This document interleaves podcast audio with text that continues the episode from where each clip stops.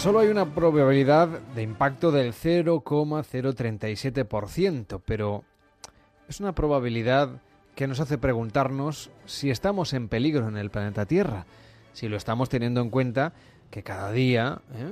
van pasando a nuestro alrededor cantidad de objetos de todo tipo, algunos dejados también por el hombre, evidentemente son menos peligrosos en su impacto con la Tierra, pero no así con los objetos eh, que lancemos a volar, por ejemplo las naves espaciales tripuladas o sin tripular, los propios satélites. Hay basura espacial, de la que hemos generado nosotros, pero también una inmensa cantidad de cuerpos celestes que están volando y que algunos pueden llegar impactar contra la Tierra. Hoy estamos hablando de la roca Bennu, así se llama, así la han bautizado. La NASA ha enviado una, una sonda, en este caso un asteroide, que podría chocar contra la Tierra. Lo que no sabemos es si ese choque, aunque es poco probable, si sería peligroso para los que aquí vivimos. Queremos saludar a Josep María Trigo. ¿Qué tal, Josep María? Buenas noches. Hola, buenas noches. Es investigador del CSIC, experto evidentemente en la materia, además es representante en España del Asteroid Day y tiene un libro, entre otros, publicado que se llama Las raíces cósmicas de la vida y experto además en la materia.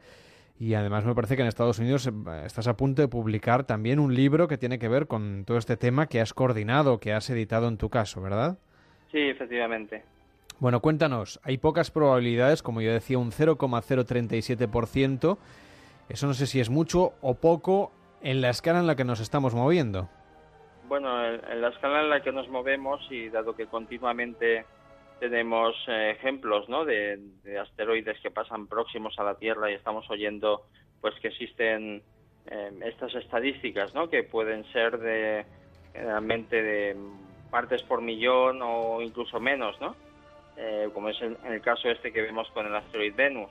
El asteroide Venus eh, precisamente es, eh, es el objetivo de la misión Osiris-Rex de la NASA y es un, asteroide primitivo que bueno tiene posiblemente las claves incluso de los procesos que se dieron lugar en los asteroides ricos en agua y en materia orgánica hacia el desarrollo incluso de los, de los compuestos orgánicos que finalmente eh, llegarían a la Tierra, ¿no? A, bordo de estos objetos, que son mucho más antiguos que la propia Tierra. Es decir, que el hecho de que este asteroide esté volando en nuestra órbita, o digamos entre su órbita pueda estar la posibilidad de, de llegar a la Tierra, puede llegar a ser bueno si no impacta, gracias a esta sonda que lanzará la NASA el próximo 8 de septiembre. Efectivamente. Que podemos descubrir cosas importantes sobre el origen eh, de nuestro planeta y también de, no sé si del universo. Efectivamente, sí. Ya en este libro, Las raíces cósmicas de la vida, es un libro de divulgación que he publicado por la Universidad Autónoma de Barcelona, pues eh, precisamente ya explicaba estos detalles, ¿no? De tanto la misión Stardust de NASA del cometa que fue al cometa y trajo pequeños eh, fragmentos del cometa Will 2 y, estas futuras misiones, tanto Hayabusa 2 de la Agencia Espacial Japonesa como esta eh, que va al asteroide Bennu eh, de, la NASA, pues que evidentemente mm, demuestran un interés creciente por recuperar estos materiales que, como decía antes, son eh, prácticamente acrecionarios, es decir, que de los primeros objetos sólidos que se consolidaron alrededor del Sol mucho antes de formarse los planetas como la Tierra, que ya se tardó decenas de millones de años en formarse, eh, en parte en base a estas baldosas, ¿no? que fueron eh, a partir de grandes colisiones consolidando los planetas que conocemos como planetas terrestres, entre ellos la Tierra. Entonces, estamos en una situación en la que no deberíamos preocuparnos demasiado por el impacto de este asteroide. Los cálculos de la NASA hablan de una posibilidad de entre 2.700 de que este asteroide Bennu al final acabe impactando. Si fuese así, Atención, porque tiene unos 500 metros de diámetro, un choque contra la Tierra eh, podría eh, producirse dentro de los próximos 150 años. Si fuese así, la NASA calcula que crearía un cráter de unos 5 kilómetros de diámetro, que es bastante, 5 kilómetros de diámetro. Si cae en una población, se la lleva por delante. Bueno, la población y mucho más que eso. Estamos hablando ya de un, de un, de un evento que puede ser a escala regional incluso a escala planetaria de, grandes muy catastrófico. Y desde luego, generalmente se, un, evento a escala global que pudiera producir ya una devastación y, unos efectos de cambio climático a escala de meses, por ejemplo, eh, tendríamos ya que hablar un objeto de estas dimensiones. Eh, generalmente se estima en torno al kilómetro, pero depende mucho de la velocidad eh, geocéntrica ¿no? con la que impacta y esto viene dado por la propia energía. ¿no? La energía es un medio de la masa por la velocidad al cuadrado. A mayor velocidad, y esto lo sabemos muy bien, tenemos ejemplos eh, como el que este asteroide de Halloween, que en, realidad eh, posiblemente lo recordaréis, eh, a finales de octubre del año pasado se descubrió, el 10 de octubre de hecho, un, un asteroide que se llamó la Gran Calabaza y esta Gran Calabaza pues resultó ser el núcleo de un cometa extinto y, con una excentricidad mucho más alta, o sea, una órbita excéntrica que se aleja más del Sol y con una velocidad de impacto el triple de lo que sería un asteroide proveniente del cinturón principal. Y por tanto, este tipo de objetos eh, pues tienen una, eh, una energía ah, descomunal y, claro, eh, esto ha ido ocurriendo constantemente en la historia de la Tierra. Es ahora precisamente que conocemos muchos más objetos porque estamos buscándolos para, para poder predecir sus movimientos ¿no? y conocer con precisión sus órbitas pues que eh, eh, estamos haciéndonos realmente constancia de, que el peligro está ahí. Es un peligro latente, o quizás sea de los pocos peligros de la humanidad, porque, bueno, nadie sabe hasta qué punto, por ejemplo, eh, esto ya depende más de, estos locos humanos, ¿no? El que pueda desencadenarse una guerra nuclear.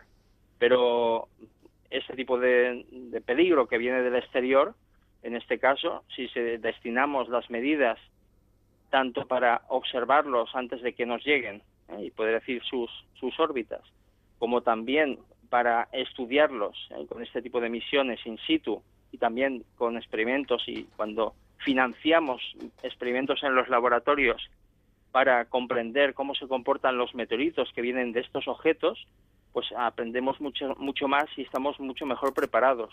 ¿eh? que las típicas películas que quizás de ciencia ficción, el Armageddon, que simplemente es eh, convertir un, un peligro, un asteroide, en millones de trocitos que pueden ser incluso más peligrosos que el propio asteroide. Hay que desarrollar nuevas técnicas. Eso es un poco lo que estamos desde el Instituto de Ciencias del Espacio eh, del, del aquí en Barcelona y desde el Instituto de Estudios Espaciales de Cataluña, el IEC. En este caso, por ejemplo, hablábamos de, del impacto de la Gran Calabaza, que pasó efectivamente bastante cerca de la Tierra. Hasta el año 2027 nos espera que pase otro... 400.000 kilómetros, ¿eh? que es un poquito más allá de la, distancia de la Luna. Un objeto que inicialmente, eh, estimándolo en base de, la, de la luminosidad del objeto y pensando que era un asteroide, se le dio menor importancia que tenía, porque de hecho los 300 metros iniciales se convirtieron también en unos 500 metros. ¿eh? Y por tanto estamos en un objeto también posiblemente de un cambio de era. ¿no? Y, y, se descubrió muy con mucha antelación. Con solo tres semanas. Por eso digo, eh, es que eso quizás es lo más alarmante. Ahora sabemos, por ejemplo, ahora sabemos, por ejemplo, que en el 2027 sí que pasará el 1999 N10, que tiene unos 800 metros y se acercará a una distancia similar al de la Gran Calabaza. Tenemos también situado sobre el radar, ¿no? Por decirlo de alguna manera, mm, este, esta roca Venu, pero yo no sé si, si eso nos dimos cuenta, esa gran calabaza que iba a pasar tres semanas antes, claro, ¿quién nos dice que... En fin, Nosotros estamos repetidamente diciendo que, por ejemplo, los resultados de la red de investigación sobre bólidos y meteoritos, que llevamos con diversas universidades y centros de toda España, entre ellos pues la Universidad Complutense de Madrid, la Universidad de Huelva, pues eh, este, esta gran red hemos hecho una serie de descubrimientos realmente impactantes, entre ellos que grandes bloques de tamaño de varios metros llegan desde órbitas de alta inclinación, de, donde prácticamente nadie está buscando asteroides. ¿eh? Y bueno, hay muchos tipos de asteroides, entre ellos estos que llegan desde alta inclinación podrían ser también cometas, fragmentos de cometas, eh, pero están también un tipo de asteroides que eh, viene caracterizado por el asteroide tipo, que se llama Damocles, que es un, asteroide con muy, muy, alta inclinación, y eh, esto, este tipo de asteroides que siguen órbitas similares, pues se denominan damocloides. Y estos damocloides están ahí, pero claro, nadie los eh, ha ido monitorizando, porque de hecho la mayoría de surveys, de, programas de seguimiento, hacen búsqueda de asteroides en el cinturón principal, es decir, relativamente próximos al plano. ¿eh? Sin embargo, de estas órbitas de alta inclinación pueden llegar objetos. Evidentemente son mucho menos frecuentes, pero están ahí, porque cuando un cometa se fragmenta o un objeto de estos se fragmenta, pues puede producir en todas las direcciones. Luego tenemos un gran, y si me lo permites, no sé si me alargo demasiado. No, no, adelante. Tenemos, otro punto eh, muy importante. Eh, a fecha de hoy no existe ningún telescopio espacial dedicado exclusivamente al estudio y al seguimiento y descubrimiento de asteroides en el rango infrarrojo y eh, desde la cual nos perdemos. Es imposible que podamos observar ningún objeto ni siquiera con tres semanas de antelación. Entiendo entonces que este telescopio debería construirse fuera del planeta Tierra.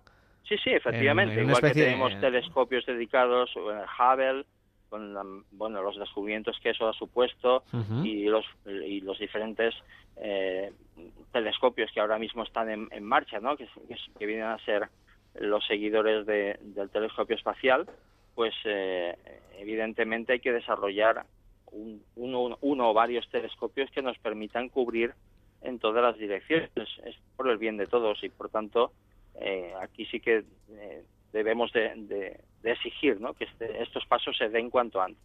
¿Y, de quién depende todo esto? ¿De la NASA, de la Agencia Espacial Europea? de, China, que por ejemplo está, está, digamos, emprendiendo su propio programa espacial con mucha energía?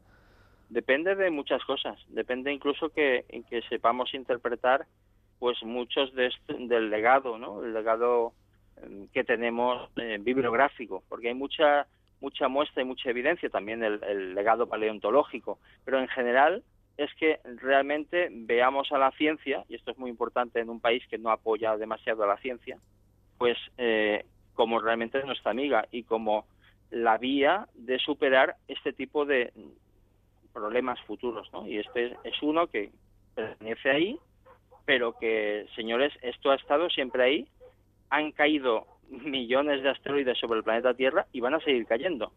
Eh, evidentemente no con la frecuencia, y que nadie se alarme, como para preocuparnos. ¿eh? Deberíamos estar bastante más preocupados de, de, buscar vías de, vamos, de que nuestros gobernantes apoyen la investigación científica. En este caso, por ejemplo, si un asteroide de unas dimensiones considerables como para realmente alterar el clima de la Tierra o si cae en una zona habitada destruir una ciudad completa, ¿no? Estamos hablando de que este asteroide del que estamos eh, teniendo noticia, esta roca Venu, atención porque además de, de la dimensión que tiene, liberaría una energía unas 70.000 veces superior a la bomba atómica de Hiroshima cuando cayó efectivamente sobre esta parte de Japón. Entonces, si nos enteramos, digamos, a través de este telescopio que se debería construir o de los telescopios ya existentes, con suficiente antelación de que un, en fin, un asteroide de estas características está viniendo, es que tampoco tendríamos mucho que hacer, más allá de desalojar la zona donde más o menos calculamos que va a caer.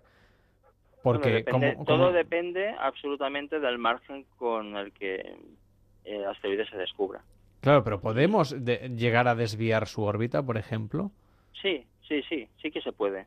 Y desde luego sí se podrá mm, con mucha mayor certeza. Eh, cuanto más tiempo tengas, eh, y estamos hablando de, en este caso estamos hablando de pocos décadas, ¿no? Pero, pero bueno, cuando estamos hablando de asteroides que los observamos y luego pueden pasar incluso siglos hasta que el peligro real, pues estamos desarrollando en nuestros laboratorios eh, la vía también de desviar asteroides en base a, impulsos ¿eh? en que se, se producen. Esto es un trabajo que pronto verá la luz. Nos dicen, por ejemplo, a través de las redes sociales, si, eh, bueno, teniendo en cuenta que en lo que hay documentado sobre la historia del ser humano en la Tierra no ha habido impactos de este tipo, eh, quizá es por eso, ¿no? Apunta algún oyente, que no le prestamos demasiada atención a este asunto. Bueno, posiblemente, y esto ya lo digo, lo tengo bastante claro, porque he estado investigando en los últimos, la última década mucho de, la interpretación que se hacía de este tipo de fenómenos eh, hace pocos siglos, eh, la caída de meteoritos y también de grandes bolas de fuego, etcétera, y muy posiblemente todo el legado bibliográfico que tengamos sobre todas las civilizaciones más antiguas eh, esté enormemente sesgado. Pero hay este tipo de, de eventos eh, que, que sucedieron en el pasado y que están asociados al fuego venido del cielo y, procesos de este tipo. Pudo ser incluso el de Sodoma y Gomorra, ¿no? que, que sale en las escrituras. Eh, bueno, es todo, mm, evidentemente, requiere ser estudiado. no digo que, pero pueden estar algunos de estos fenómenos perfectamente relacionados. Y de hecho, hoy en día sabemos que no necesariamente necesitan producir un cráter. Es decir, eh, como ocurrió en Tunguska, el objeto, mm, de hecho, la Tierra, la atmósfera de la Tierra, es un excelente escudo protector, afortunadamente. Y muchos de estos objetos llegan muy fracturados, son pilas de escombros y por tanto son el proceso natural que a lo largo de, eones el objeto ha sido ha sido chocado millones de veces por otros objetos y por tanto son bastante frágiles en su estructura interna.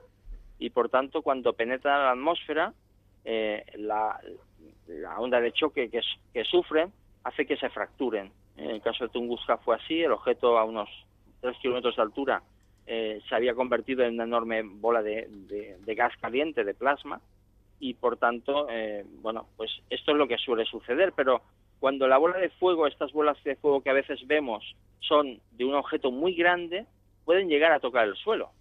Y entonces estamos hablando de que el, suelo mismo se funde eh, sin llegar a producir un cráter. Y esto es, por ejemplo, el caso de las tectitas, muy posiblemente que se han encontrado en Libia, Ah, o las que encontramos que de Indochina, estas quizás puedan producir, puedan proceder de un cráter, o en el caso de las moldavitas que vienen de Moldavia, de la República Checa, vienen del cráter que hay en Alemania que se llama el cráter Ries.